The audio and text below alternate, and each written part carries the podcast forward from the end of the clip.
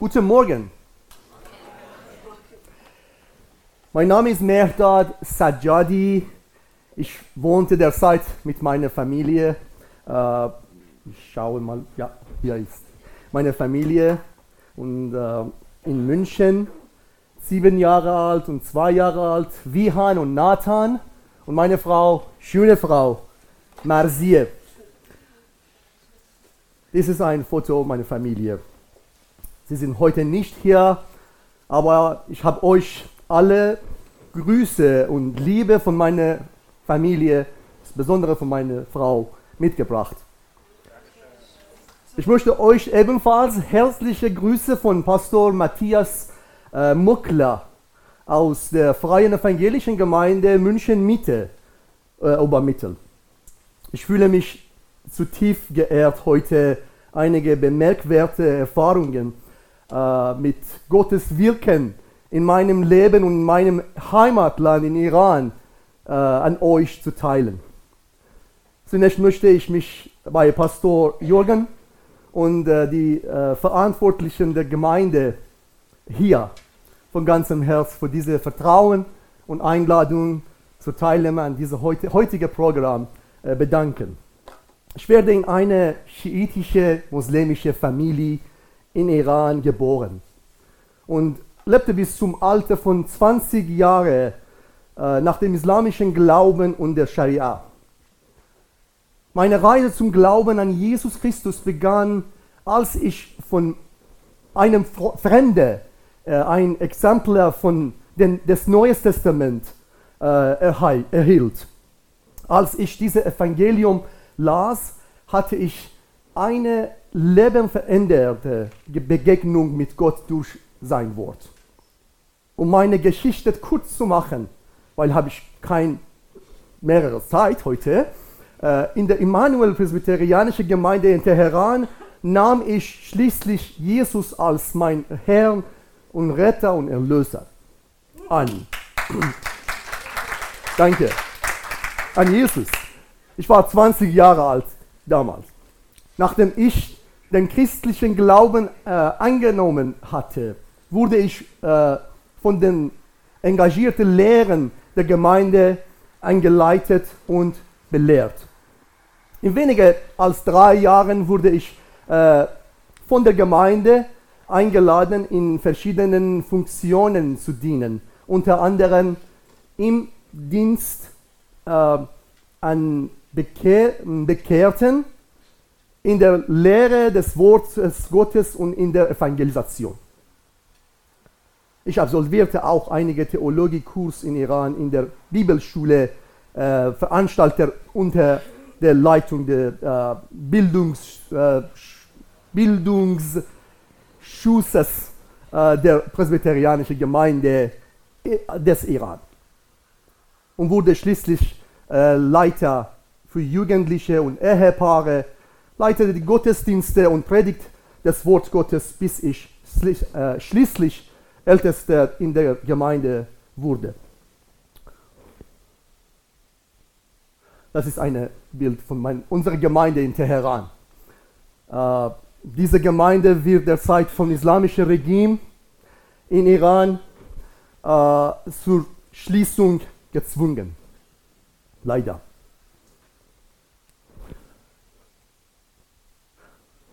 Das ist 2000, ich glaube 8 oder 7, ich weiß es nicht genau. Äh, Gott segnete mein, mein Leben und meinen Dienst sowohl innerhalb als auch außerhalb der Gemeinde mit seiner einzigartigen Kraft und Autorität.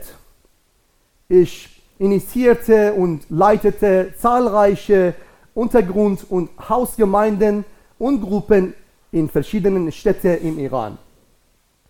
Diese dies ging so weit bis zum 12. Mai 2012, als meine Wohnung vor, äh, von Sicher, äh, Sicherheitsbeamten des Korps der, der Islamischen Revolutionsgarden, äh, Sepah, und des Geheimdienstministeriums in Iran durchsucht wurde. Nach einer vierstündigen umfassenden Durchsuchung äh, beschlagnahmen sie meine Eigentum äh, darunter Bücher, Computer, Laptop und äh, persönliche äh, Handy. Anschließend wurde ich 66 Tage lang in Einzelhaft gehalten und dann in ein hartes und dunkles Gefängnis in Stadt Karaj verlegt, was praktisch ein unvorstellbares Exil bedeutet, mit einer einjährigen Haftstrafe. Ich werde im folgenden Teil in die Geschichte, kurz die Geschichte von Gottes Wirken an diesem Ort erzählen. War so eigentlich. Eine kleine 20 Quadratmeter Raum. Hier ist nicht äh, 4 oder 40 oder 45 Leute, aber damals war 40 oder 45 Leute in einem 20 Quadratmeter Raum. Die Leute war, schlafen so. Nach acht Monaten werde ich aus dem Gefängnis entlassen und stand mehr als vier Jahre lang unter Beobachtung. Die Regierung zerstörte meine Kurier und schließlich im April 2017 veranlasste uns der Druck und die Drohung gegen mich und meine Familie aus unserem Land zu verlieren und nach Deutschland zu äh, flüchten. Nachdem ich nach Deutschland ausgewandert war, gab mir Gott die Möglichkeit, online zu studieren und meinen Master, Master in christliche Studien am Southeastern Baptist Seminary in den USA zu machen. Nach meinem Masterabschluss seit 2021 besteht mein Dienst darin, persischsprachige Missionare in der Diaspora in Europa äh, und über die Plattform Quest Academy International auszurüsten und zu schulen. Außerdem diene ich meine persischsprachigen Mitmenschen in Deutschland als iranischer Missionar über die Allianzmission. Ich möchte kurz über Gottes Eingreifen während meiner Zeit im Gefängnis berichten und wie die Gebet von Gläubigen außerhalb des Gefängnisses meine Erfahrung beeinflusst haben. Als ich verhaftet und inhaftiert wurde, war ich mir zwar bewusst, dass Verfolgung ein Teil meines Weges sein könnte, aber die emotionale und geistige Instabilität, mit der ich zum Zeitpunkt der Verhaftung konfrontiert war, veranlasste mich, bei Gott nach Antworten zu suchen. Ich verbrachte etwa drei Monate damit, mich mit der Frage auseinanderzusetzen. Gott, ich habe mein Leben dem Dienst an deinem Reich in der Gemeinde und äh, unserem Land gewidmet. Warum ich? Warum ist mir das passiert? Vor drei Monaten. Das war die schlechte Zeit. Es war eine Zeit der großen Verwirrung.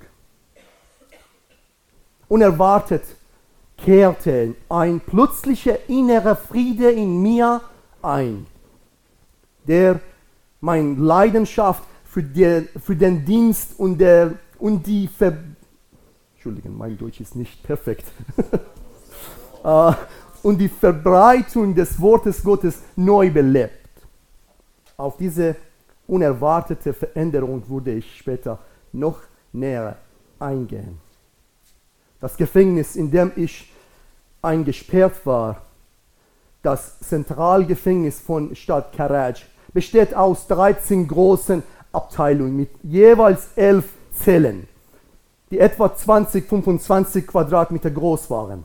In jeder Zelle teilen sich 40 bis 45 Gefangene, die sich verschiedene Ver Verbrechen Schulden gemacht hatten, ihre Haftzeit während meiner Zeit in Abteilung 7 des Zentralgefängnisses von Stadt Karaj im Jahr 2012 wurden von den rund 700 Gefangenen nur ich und ein Pastor, ein Sekt mit äh, nicht traditionellem Glauben als religiöse Gefangene eingestuft. Die übrigen Gefangenen verbüßten überwiegend Strafen für, für schwere Verbrechen wie äh, Entführung, Mord und äh, Vergewaltigung. Der Pastor und ich begannen jeden Morgen gemeinsam zu beten. Nach drei Monaten voller Herausforderungen gelang es uns, eine Bibel mit dem Einband des Korans in das Gefängnis zu schmuggeln. Ja, das hat passiert. Obwohl wir unterschiedliche Auslegungen der Bibel hatten, beschlossen wir, uns auf unsere gemeinsame Glauben zu konzentrieren, um an diesem schwierigen Ort gemeinsam zu beten und zu arbeiten. Der Pastor, der seit mehr als zwei Jahren dort war, half, mich, half mir, einen Platz in seinem Zell zu bekommen, damit wir uns besser kennen, kennenlernen konnten. Selbst an diesem dunklen Ort war Gottes Gegenwart zu spüren. Durch unsere heimlichen Gebete und Bibellesung berührte Gott die Herzen einiger Insassen. Er, ein Mörder und ein Dieb fanden zum Glauben und schlossen sich unsere täglich Morgengebete an. Nach und nach bat ein Koranleser unter den Gefangenen darum, unsere Bibel lesen zu dürfen und begann seine Mitten, Mitternachtgebete durch Bibellesen zu erstatten, er, ersetzen. Ein anderer Häftling, ein Serienverbrecher, der auf seine Hinrichtung wartete, bat mich, ihm von Jesus, von Jesus zu erzählen. Mit der Zeit schreib, schrieb ich täglich Verse für ihn.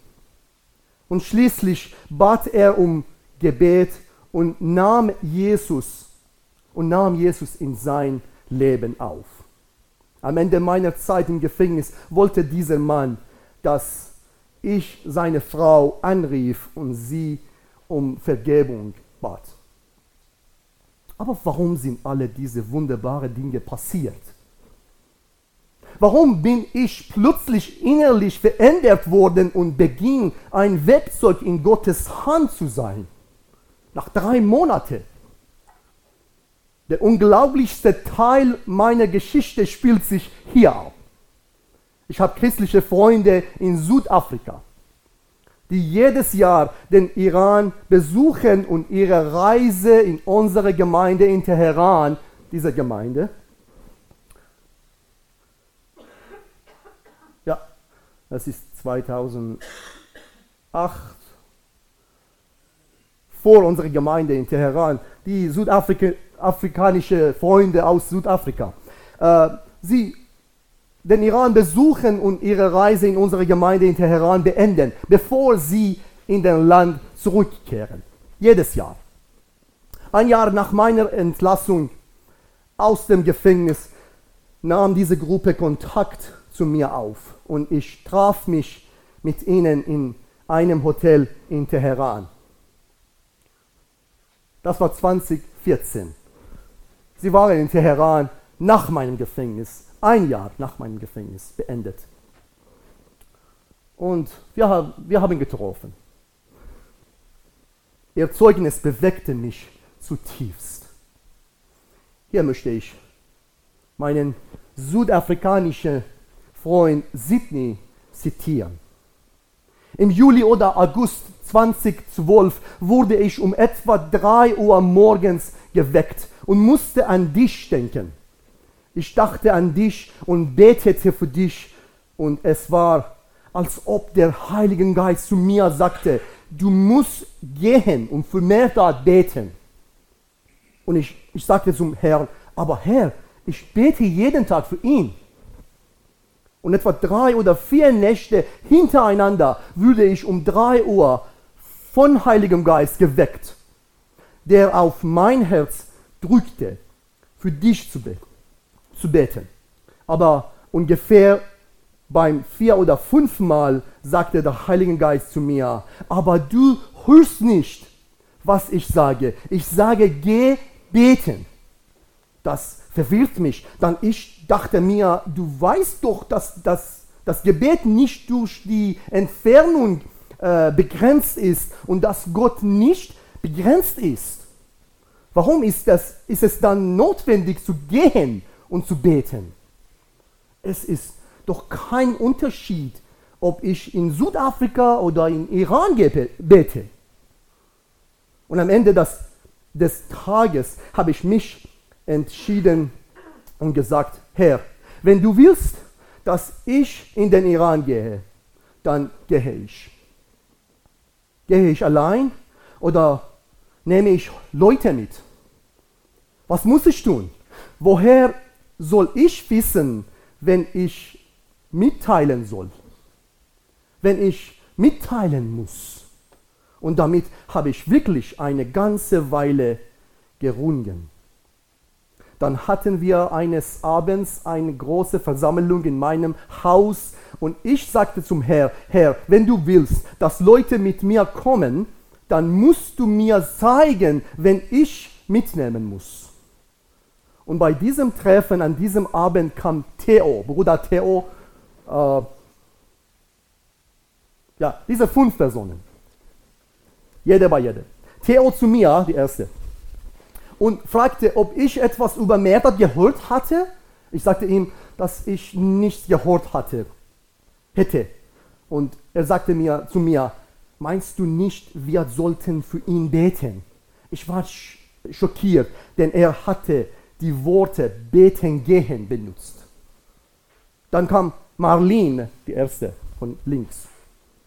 Kam Marlene und fragte deshalb. Und als ich ihr die äh, gleiche Antwort gab, fragte sie, mir, sie mich, sollten wir nicht für ihn beten gehen? Später am Abend sagte Elnari von Campus Crusade for Christ das Gleiche. Nach diesen Vorfällen entstand die Gruppe Theo, Lassia, die Frau von Theo, Marlene, Elnari und Sydney die oben. Und wir begannen mit den Vorbereitungen, um in den Iran zu gehen und für dich zu beten. Endlich, sie waren in Teheran.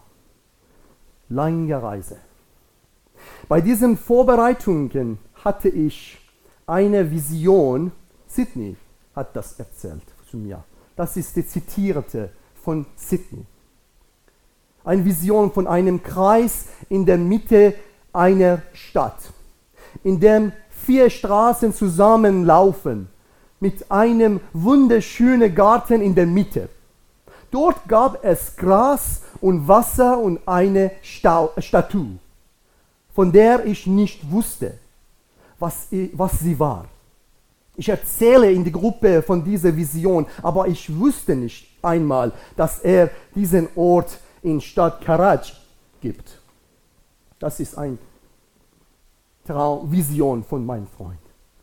Das steht in Karaj, der, der Stadt, die war im Gefängnis war. Genau, dieser Sydney, 30.10.2012. Sie waren in Iran. An dem Tag, an dem wir von Teheran nach Stadt Karaj führen, schlief ich im Bus, als wir in die Stadt einfahren. Marlene weckte mich auf und sagte, Sydney, Sydney, ist das nicht der Ort, den du mit dem Kreis gesehen hast?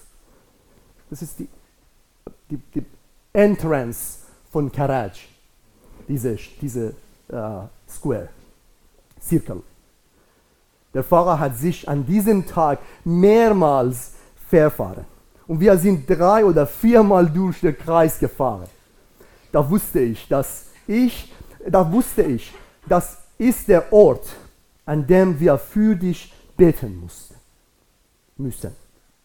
Wir setzen unsere Füße auf den Boden und vertrauen, vertrauten Gott, dass dein Leben verschont bleibt und dir nicht zustoßen würde. Im Vertrauen darauf, dass Gott dir helfen wird, aus dem Gefängnis entlassen zu werden. Ich finde es immer noch so äh, erstaunlich, dass Gott manchmal etwas von uns erwartet oder uns bittet, etwas zu tun, was für uns überhaupt keinen Sinn gibt. Das Wichtigste ist, gehorsam zu sein. Wenn Gott zu euch spricht und euch sagt, dass ihr etwas tun sollt, tut es, ohne zu hinterfragen. Und geht einfach im Glauben, denn er ist und bleibt ein wunderwirkender Gott. Während dieser Zeit, das sage ich. Ende zitiert.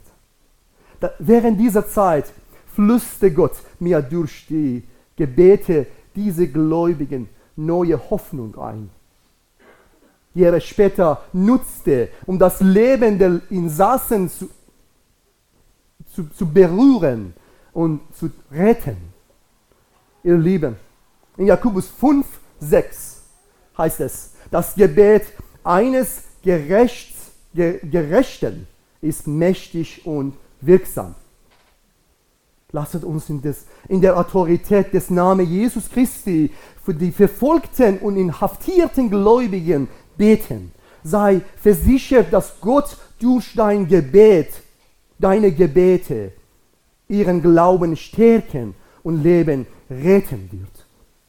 Möge Gott euch alle segnen. Danke.